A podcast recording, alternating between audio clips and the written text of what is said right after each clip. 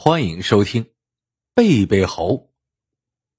明朝末年，蜀地有个叫高升的知县，他有收藏玉器的嗜好，闲暇时常到县城各玉器店溜达。这一天，一个玉器店老板告诉高升，附近的客栈里住进了一个古董贩子，手里有件稀世珍品，开价是五千两银子，问高升想不想开开眼。高升听了，心里发痒，便随老板到客栈找到了古董贩子。古董贩子鬼鬼祟祟的取出一个紫檀木盒子，递给了高升，神秘兮兮的说：“这物件叫做贝贝猴。”什么贝贝猴？高升好奇的打开了盒子，一看，他两眼顿时就瞪直了，连喘息的气都不匀了。所谓的贝贝猴，就是用上等和田玉雕琢而成的两只猴子，一只憨态可掬的黑色老猴子，背着一只顽皮伶俐的枣红色小猴子。让高升两眼放光的，并非是这玉器本身的精美绝伦，而是这个物件蕴含的含义。常言道：“黄金有价，玉无价。”贝贝猴的无价之处，正在于它的谐音。贝贝侯，寓意着世世代代都是王侯将相。高升的人生追求是进爵封侯，虽然他眼下不过是一个七品知县，可他自任知县以来，搜刮的民脂民膏大都进献给了朝廷要员，升官之路平坦，因此他深信升迁不过是早晚的事情。高升的父亲曾官至巡抚。自己是一个即将飞黄腾达的知县，而且三年前他得了一子，之后自己因受伤便失去了生养能力。眼下他最大的愿望就是让独生儿子继承祖传官运，光宗耀祖。想到这一切，在端详着贝贝猴，高声反复在心里念叨着：“贝贝猴，贝贝猴，这是一件。”能为我儿子带来无尽祥瑞的宝贝呀！高升为官多年，空手套白狼已成了习惯，因此尽管对贝贝猴爱不释手，他却不愿花费五千两银子。可是又想得到钟爱之物，怎么办？高升琢磨了一阵，对古董贩子说：“我明天凑齐银子就来购买，如何？”古董贩子贼溜溜的大眼珠子一直盯着高升，回答说：“那好，我就在客栈里恭候，咱不见不散。”高升离开客栈后，天已渐黑，他迅速返回县衙，召集几个心腹衙役，要他们扮作蒙面盗贼，连夜到客栈去杀掉那个古董贩子，将贝贝猴抢到手，不买而获。当时世道很不太平。贼寇在县城里杀人越货，并非新鲜事。几个衙役领命，夜深人静时分别潜入客栈，摸到贩子居住的房间后破门而入。哪料到古董贩子早已人去屋空。那古董贩子也非等闲之辈呀，他虽然才二十出头，但已混迹江湖多年，和三教九流都有往来，深知官道凶险。早看透了高升这般为官者的心思，他料定和高升交易凶多吉少，三十六计走为上计，于是入夜后便带上贝贝猴溜之大吉了。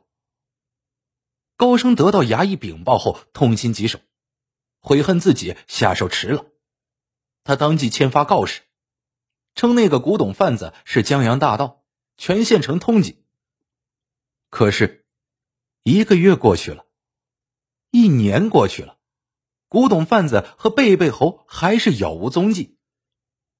转眼过了十年，高升已升任巡抚，他的独生儿子也十三四岁了。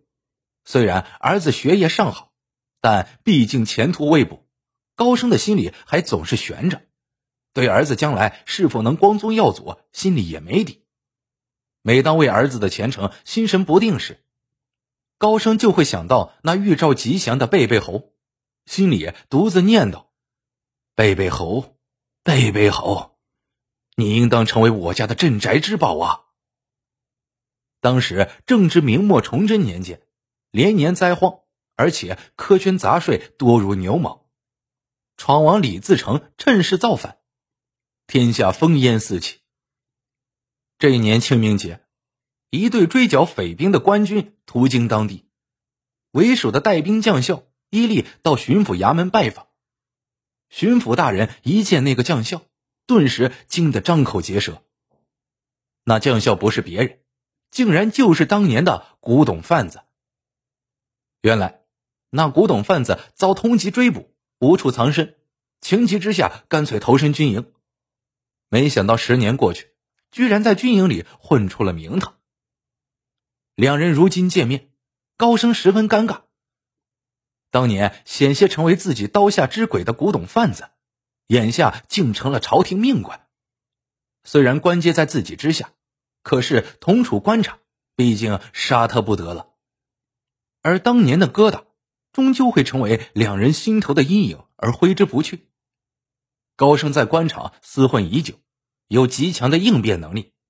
他当即装模作样的连声道歉：“当年我连夜筹集银两，到客栈交钱提货时，你却已不告而别。我当时一时恼怒，才做出不义之举，还望将校海涵。”将校弄不清这话是真是假。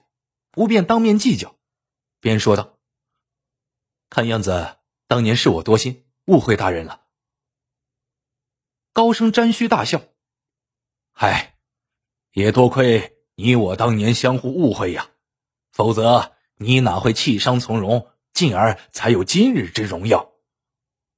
将校觉得这话不无道理，便随声附和：“对，这都是天意呀。”高升当即设宴为将校接风，席间难免会谈及公务。这一说到公务，将校便长吁短叹，说近几个月追剿匪兵，不但毫无斩获，还屡屡损兵折将。若是朝廷追究下来，轻则革职，重则掉脑袋。高升笑道：“我有一计，可保你逢凶化吉，升官发财。”将校将信将疑，要高升说出锦囊妙计。高升却只是敬酒劝菜，就是不把牛黄狗宝往外掏。将校急了，连喝三杯，说道：“巡抚大人若能道出妙计，解救我摆脱困境，我愿竭尽所有来报效大人。”高升要的就是这句话，可他不见兔子不撒鹰，还是云里雾里的闲扯。直到火候足了，才把话题扯到了贝贝猴上。啊，十年过去了，那物件现在是否还在你手里？将校实话相告，说贝贝猴还在自己手里，行军打仗都随身带着。高升便说：“我言而有信，今日还愿出五千两银子，堂堂正正买下你的宝贝，怎样？”将校已经不是当年的古董贩子了，并不愿意以五千两的银子把贝贝猴给卖了。他沉吟良久，说道：“我原为一介草民，这些年能平步青云，恐怕就养着那件宝贝了。”高升笑了：“追剿匪兵，屡屡损兵折将的后果，你恐怕是最清楚的。到时候贝贝猴对你又有何用？”将校打了个机灵。这么说，高升止住了笑。你若是把贝贝猴卖给我，我便献计于你。我的一计可是关乎到你的生死荣辱、身家性命啊！将校深陷困境，急于获取对方的锦囊妙计，可他还是怕被忽悠了，于是便要高声先说。高声不隐瞒。示意对方伸过头来，咬着耳朵一番密语。其实，所谓的锦囊妙计，说穿了，也就是要将校虚报冒功。当时，崇祯皇帝有诏，杀一名匪兵者，朝廷赏白银五两，赏银由国库直接拨付；杀匪兵多者，统兵将领可破格提升。为防止各统兵将领冒功。斩获的首级必须经地方官员清点确认，核实后上报朝廷，方能认可。高升作为巡抚，自然就是最有资格的地方官员了，有他确认，将校的功绩便可确保了。将校听到这些，又惊又喜，却又疑虑重重。我眼下无意斩获，你能帮我作假？高升说：“虚报冒供，犯欺君之罪。”万一败露是要满门抄斩的，因此凭空填报是万万不能的，必须要借用脑袋以此充数。将校心头猛地一惊。世上什么都能够借用，可人的脑袋哪能借用？高升密授一计：匪兵的首级上没有刻字，百姓的首级上也没有标记。说他是民，他就是民；说他是寇。他就是寇，只要到乡下围剿几个村子，砍一个脑袋就是五两银子，砍一千个就是五千两银子，银子不算，还能逢凶化吉，加官进爵。将校豁然开朗，一拍大腿道：“好，我这就派人到乡间砍他三两千脑袋来。”将校说完，当即整装出发。晃晃荡荡的队伍杀出了城去。三个时辰过去，就有上千颗鲜血淋淋的脑袋送来，有花白头发的老农，也有乳臭未干的黄口小儿。首级送来了，高升不失时机的提出了贝贝猴的事。将校有求于高升，自然不敢不从命。他心里明白，若是不拿出贝贝侯，阴险的高升完全可以举报他是滥杀无辜。因此，将校马上取来贝贝猴，交给了高升。朝思暮想的贝贝猴到手后，高升欣喜万分，心里念叨着：“贝贝猴，贝贝猴，我儿大吉祥啊！”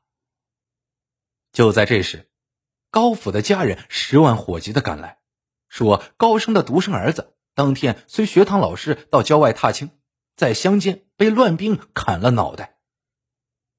高升的脑袋顿时“嗡”的一声炸响，两眼一黑，栽倒在地上。那个将校闻之消息，更是心慌。高升苏醒后，能不找我算账？他要是说我滥杀无辜、虚报冒功，我哪还有活路？想到这里，将校横下了心，一刀砍了高升的脑袋，而后抢了贝贝猴，随即带着队伍落荒而逃。出了城后，将校遣散了队伍。自己则脱去戎装，独自隐姓埋名归隐山林。他想，有贝贝侯在手，我一定逢凶化吉。虽说当时天下大乱，残杀几千个百姓，朝廷可以不管；可杀了巡抚，皇帝哪能不管？不到一个月，那个将校便被擒获，不久便被砍了脑袋，而那贝贝猴也不知踪迹了。